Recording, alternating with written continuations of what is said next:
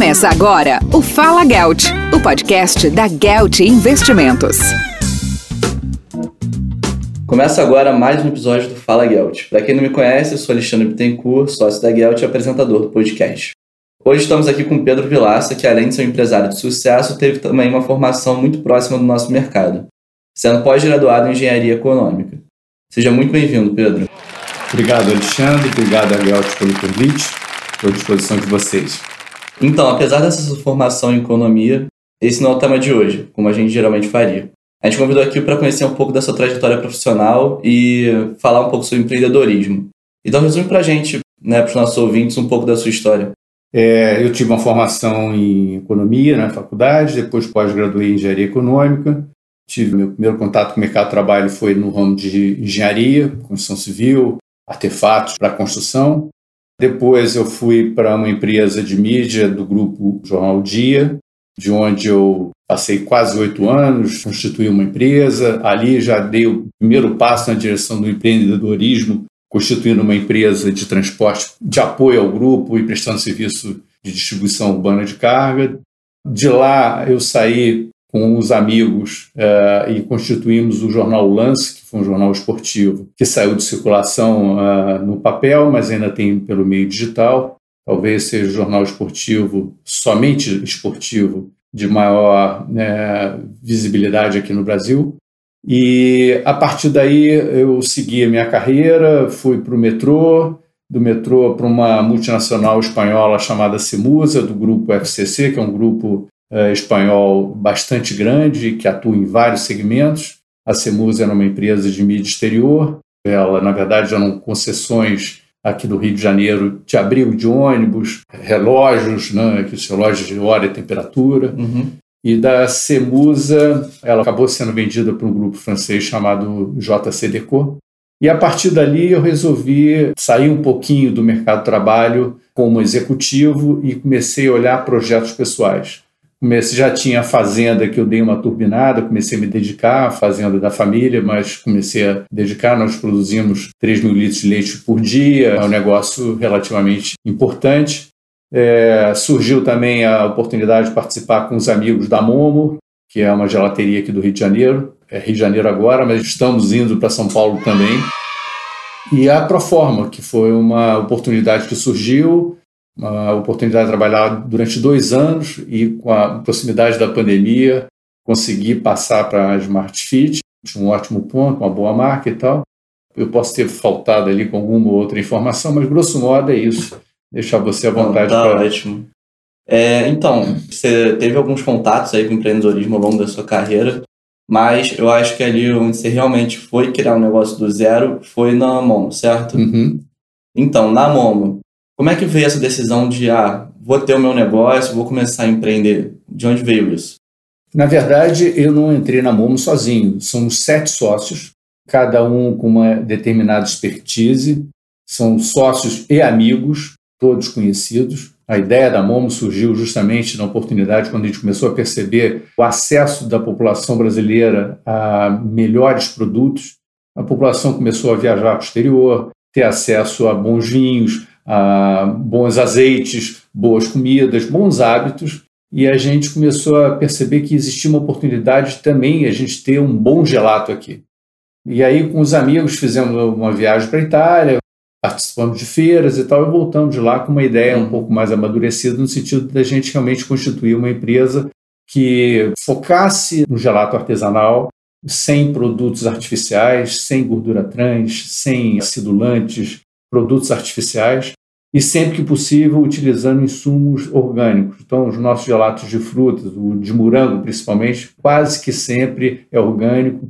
E é esse nicho a gente procurou se posicionar e está dando certo. Quer dizer, não é uma empresa. Né, quando você opta por um caminho artesanal, é menos escalável do que o nosso concorrente, que tem, sei lá, 60 lojas hoje em dia no Brasil e mais industrializados, mas a gente acredita nesse nicho. A gente não tem a intenção de ser a maior gelateria do Brasil, mas a gente pretende e a gente trabalha para ser o melhor gelato do Brasil.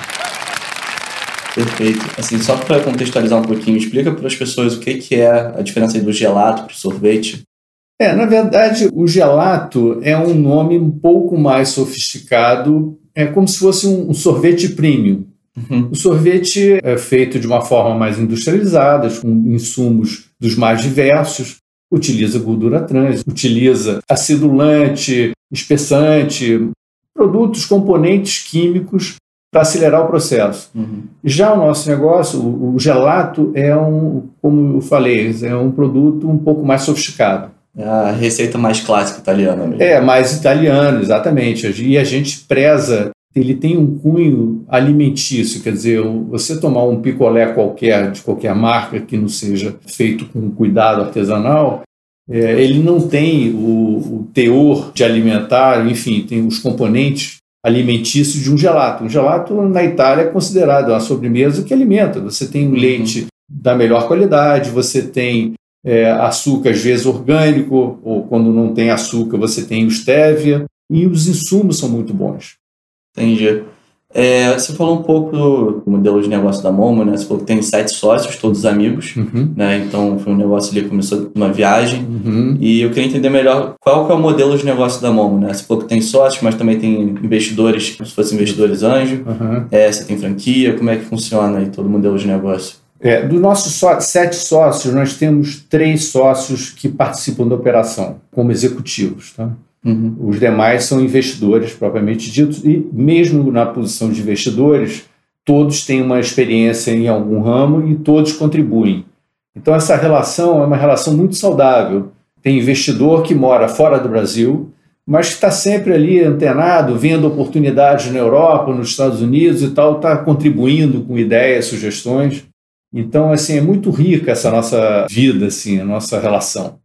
É, com relação à franquia, a gente entende que não é o momento, ainda não chegamos ao momento de pensar em franquia, porque o nosso gelato não é só o sabor do gelato propriamente dito, mas é a textura, é a experiência, é o ambiente. Então, assim, parte do nosso êxito se dá em função de uma combinação do ambiente que a gente oferece, me refiro às lojas, os sabores, né, a variedade de gelatos que a gente tem, e a textura do gelato. Então, assim, quando a gente fala em franquia, a gente teme muito como é que o franqueado vai tratar esse gelato, porque se ele mudar, tiver muito choque de temperatura, como a gente não usa corretivos que a indústria usa, o nosso gelato não suporta, por exemplo, degelar e congelar, ele vai ficar com pedras de gelo, uhum. porque ele realmente tem os componentes muito naturais. Então, é, a gente não está maduro para pensar em franquia. A gente não pensa em franquia nesse momento. A gente tem como projeto de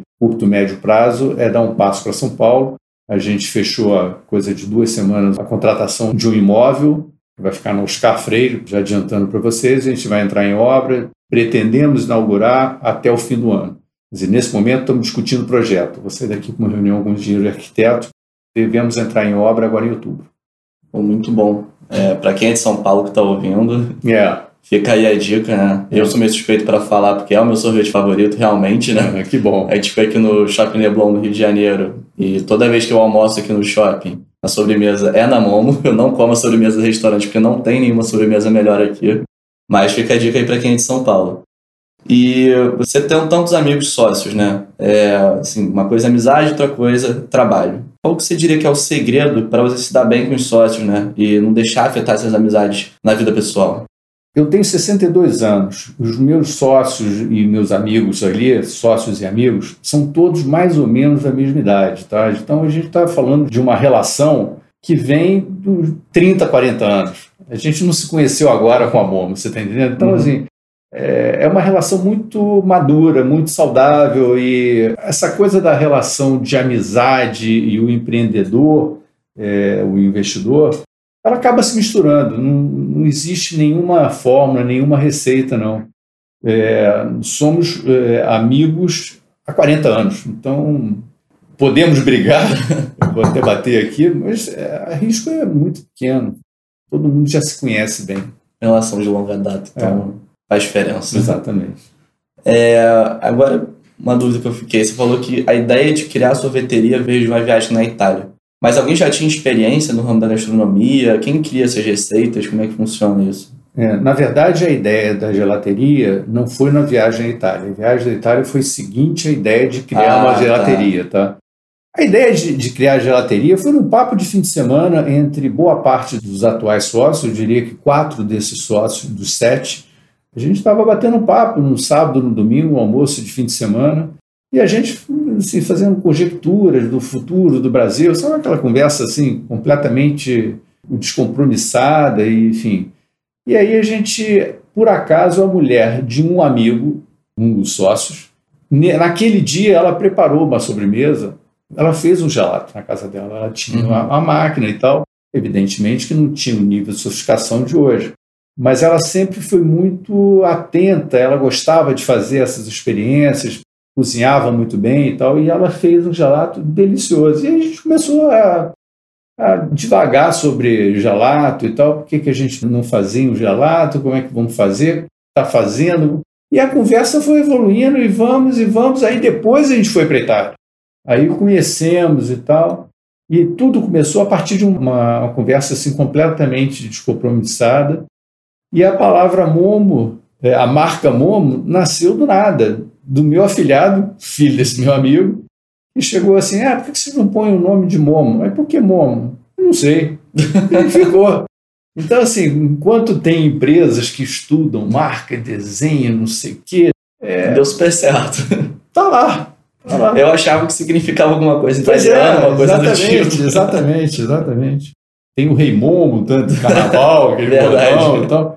Mas nem o meu afilhado é, soube dizer o motivo da escolha de Momo. Mas ele soa bem e pronto, ficou. Então, é, uma outra pergunta que eu queria fazer, você falou que teve lá sua jornada ali na Proforma, teve o lance, né, que foram ali, digamos que jornadas empreendedoras mais curtas. Uhum. Mas assim, o Momo é o que está aí hoje, firme e forte. Exato. E está crescendo, né? Que você já falou, está expandindo para São Paulo agora. Aqui no Rio acho que tem aqui umas seis, seis lojas, né? Meia dúzia. Uhum. Na sua opinião, qual o segredo para esse sucesso e para a perpetuação do negócio né, ao longo do tempo? Uhum. E, se Deus quiser, as próximas gerações. Uhum. É, a gente discutiu muito, a gente estudou muito o que, que a gente queria com a Momo. E aí eu volto a algum dos pilares que a gente lá atrás e a gente não abre mão. Essa questão do artesanal, volta e meia a gente se sente atraído em trazer um componente ou outro para acelerar esse processo. Mas a gente tem uma disciplina e nós temos um acordo entre a gente de manter o produto artesanal com alta qualidade e não porque você acaba comprometendo esse lado da, da escalada. Então, assim, seria muito mais fácil, como o nosso concorrente, que está aqui no Shopping Leblon, eles têm 40, 50 lojas, assim, mas é muito mais fácil escalar quando você não tem um produto tão artesanal. Então, eh, eu acho que parte do nosso êxito está se dando em função do respeito a esses pilares de uhum. manter qualidade, manter uma alimentação saudável, de sustentabilidade, a gente usa produtos, a, a pazinha é de fibra de mandioca reciclável, o papel que a gente está usando do copinho também já tem uma participação de reciclável importante. Então, essa questão da sustentabilidade está na mesa. A gente respeita muito e a gente quer avançar cada vez mais nesse, nesse caminho.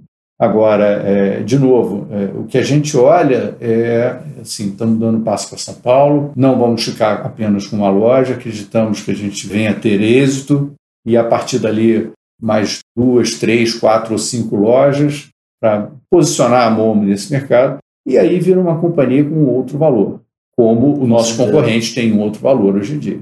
É um Mas isso é assim, é, pra, é no horizonte assim de mais três, quatro, cinco anos, tá? Então, mais assim, médio e longo prazo. É, mais, é, exatamente. Então, quando você fala em longo prazo, é a manutenção desses pilares, porque eu acho que isso não tem volta. Quer dizer, essa questão do, da alimentação saudável, da sustentabilidade, são pontos que eu acho que não, não dá para a gente imaginar voltar lá atrás. Com certeza. E você diria que assim, a estratégia da Momo para se diferenciar da concorrência, com certeza, é o que você acabou de falar, né? em relação à qualidade do produto, sustentabilidade, todos esses pilares, ou tem algo mais? Né? Quando vocês sentaram e falaram, pô, o que a gente vai fazer diferente? É, tem assim, uma combinação do que eu falei, né? Da experiência das lojas, né? uma loja que aí, assim, essa questão da programação visual, essa questão do atendimento, essa questão é um conjunto de coisas. No gelato propriamente dito, assim, a variedade de sabores, porque no começo a gente tinha uma limitação de fórmulas. Hoje a gente tem mais de 150 sabores que a gente acabou desenvolvendo ao longo do tempo. Então, de vez em quando a gente faz uma brincadeira, interage com, com os nossos clientes, lança um, sabor diferente, é, uma data comemorativa, é, Natal, a gente tem sempre. E não só o gelato, mas também tem a torta de gelato, e aí tem outras derivadas do gelato e tem é, o nosso café e tal.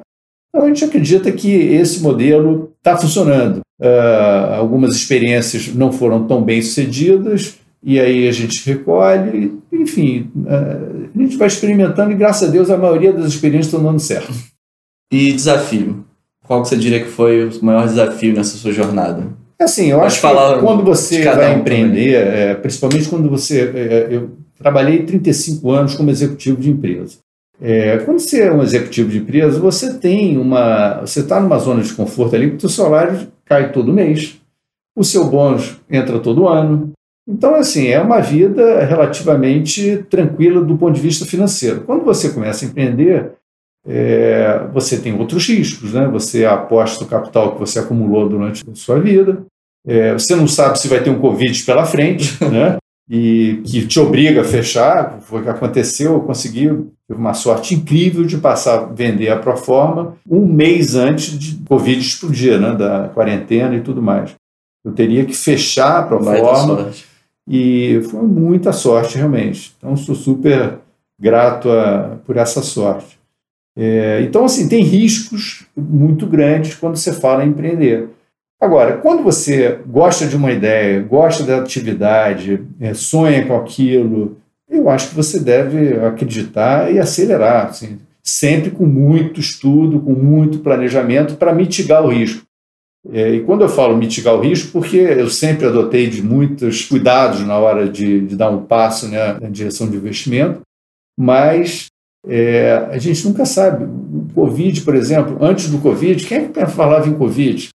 A Momo também, tivemos que fechar a Momo, depois foi delivery, enfim.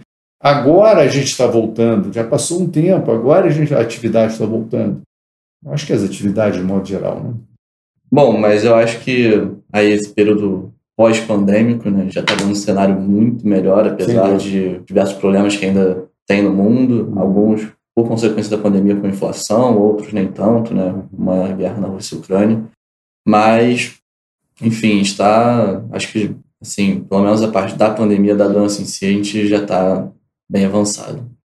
E uma dúvida aqui que eu tinha, é, você quando começou a empreender, você considera que o networking que você tinha antes tenha sido fundamental? Porque você falou que seus sócios eram seus amigos, óbvio, isso já faz parte do seu network, mas o seu network, por exemplo, para achar fornecedor para um produto tão bom, é, enfim, coisa do tipo achar ponto de loja, por aí vai. Faz toda a diferença. O network faz toda a diferença. Conhecer gente boa, principalmente. É. Conhecer, conhecer gente, gente, muita gente conhece. É, a gente eh, tem que tomar muito cuidado, mas é, isso facilita a nossa vida. Os nossos sócios lá na Momo são todos muito bem relacionados, enfim. Isso tudo facilita, encurta o caminho, sabe? Você não precisa ficar toda hora fazendo tentativa e erro, experiência nesse sentido. Então, assim, às vezes a gente tem, precisamos de um negócio, já alguém conhece, conhece e tal, seguindo aquele caminho, normalmente bem uma recomendação é sempre mais, mais fácil. Né? Foi difícil você começar é, a procurar fornecedor naquele primeiro momento? Não, não, não foi difícil. Já tinha uma ideia de é, por onde começar. É. é lógico, tem sempre uma dificuldade de encontrar o bom fornecedor. Sim. Fornecedor você tem vários. E isso é, é, permanente, porque hoje você pode ter um bom fornecedor, mas você não tem a garantia que esse bom fornecedor de hoje será o bom fornecedor de amanhã. Sim. Então, isso a gente está sempre é, muito atento. A gente tem um laboratório e nesse laboratório a gente faz experiências, examina a qualidade, enfim. Mas, graças a Deus, até agora a gente continua os mesmos fornecedores do começo. Bom, assim, eu ia pedir para você Dá uma dica aí para quem está começando a empreender. Qual que seria essa dica? Assim, é... Pode ser mais de uma também, é, você fica à vontade, tá? O que eu penso, assim, usando a minha experiência, é, eu, eu, eu diria o seguinte, é ter bons amigos, conhecer gente boa, é, isso, assim, é fundamental. acreditar nos sonhos, quer dizer, se você imagina que tem um projeto que pode ser bacana e tal, estuda, aprofunda e, e acredita. Eu acho que vale a pena, e vai ter uma dose de, de aposta em algum momento, mas quanto mais planejamento você tiver, mais estressar modelo de negócios, enfim, estressar um plano de negócios, porque você, o papel aceita tudo, né? Se você botar umas premissas muito otimistas, você está se enganando. Então é importante, estressa uhum. mesmo. Imagina, mesmo que você acredite que vai vender X, faz X menos 30%, menos X menos 40% para ver como é que esse modelo reage. Mas eu acho que assim, vale a pena, eu acho que tem oportunidade. E a gente vê, né? A gente olha para o lado aí, quanta gente empreendendo e tal. Lembrando que a maioria dos empreendedores, muitas vezes, não são bem-sucedidos. Mas eu acho que acreditar no sonho e, e planejar. É, tem muita gente que começa empreendendo muito cedo, quebra várias vezes, até que uma exatamente, dá certo. Exatamente. E, né? É, no seu caso foi um pouco diferente, né? Você começou já mais pro, no final da sua carreira, assim, né? Isso. Mais velho, uhum. bem mais experiência, que reduz bastante esse risco. Exatamente. Mas eu queria te perguntar, se você pudesse voltar no tempo, você teria começado antes a empreender ou você acha que foi tudo no seu momento? Eu acho que foi no momento e eu acho que eu comecei a aprender a empreender dentro das empresas que eu trabalhei. Eu vou dar um exemplo, talvez um dos maiores projetos que eu me envolvi de, mergulhei de cabeça mesmo, foi o projeto de metrô na superfície. É, vou falar rapidamente o seguinte: o metrô, todo mundo sabe, ele vai por debaixo da terra. Né? Então, quando eu fui é, diretor da, do metrô durante seis anos, e lá é, chegou um momento que a gente já tinha reformado a frota, prestava um bom serviço e não tinha mais como crescer. E a forma que eu encontrei foi justamente assim, baseado no projeto do metrô primeiro projeto de que o metrô chegaria a Gávea, a Barra, que já chegou, é, em outras localidades, Jardim Botânico e tudo mais, eu levei, dizer, isso a partir de várias conversas com os empresários de ônibus, levei ao prefeito, à época era o César Maia, uma ideia da gente fazer, sob o projeto original, ao invés de subterrâneo, fazer uma linha de ônibus que seria um metrô, entre aspas, uhum. Pela superfície, respeitando o projeto. E depois de várias conversas, a gente conseguiu convencer os empresários de ônibus a gente implantou esse sistema. Quer dizer, foi um projeto dentro de um momento executivo que eu passei pelo metrô, mas que foi, na verdade, um empreendimento nosso e que trouxe o benefício para 150 mil pessoas por dia, quer dizer, que não usavam esse serviço. Imagina. Então foi, os empresários de ônibus ganharam, o metrô ganhou e a população ganhou, não necessariamente nessa hora. E o prefeito também capitalizou muito em cima disso. Então foi assim uma relação ganha-ganha muito bacana.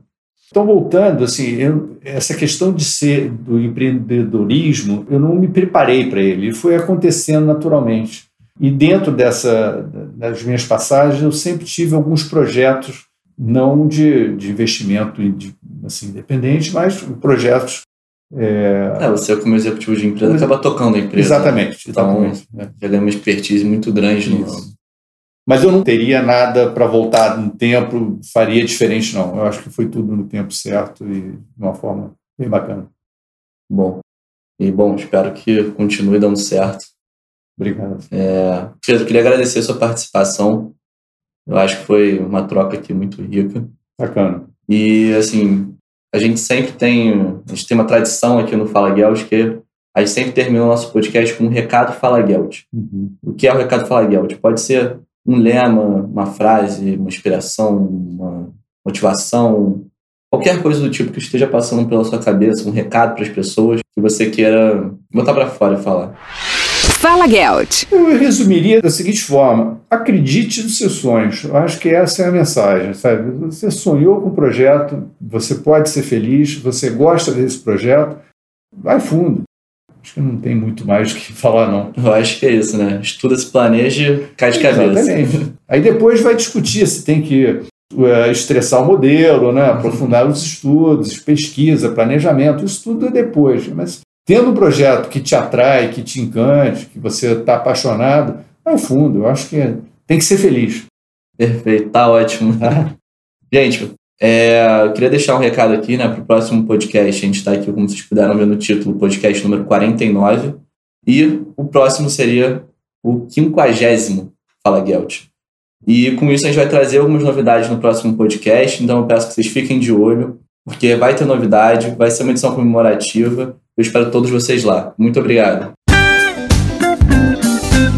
Você ouviu o Fala Gelt, o podcast da Gelt Investimentos.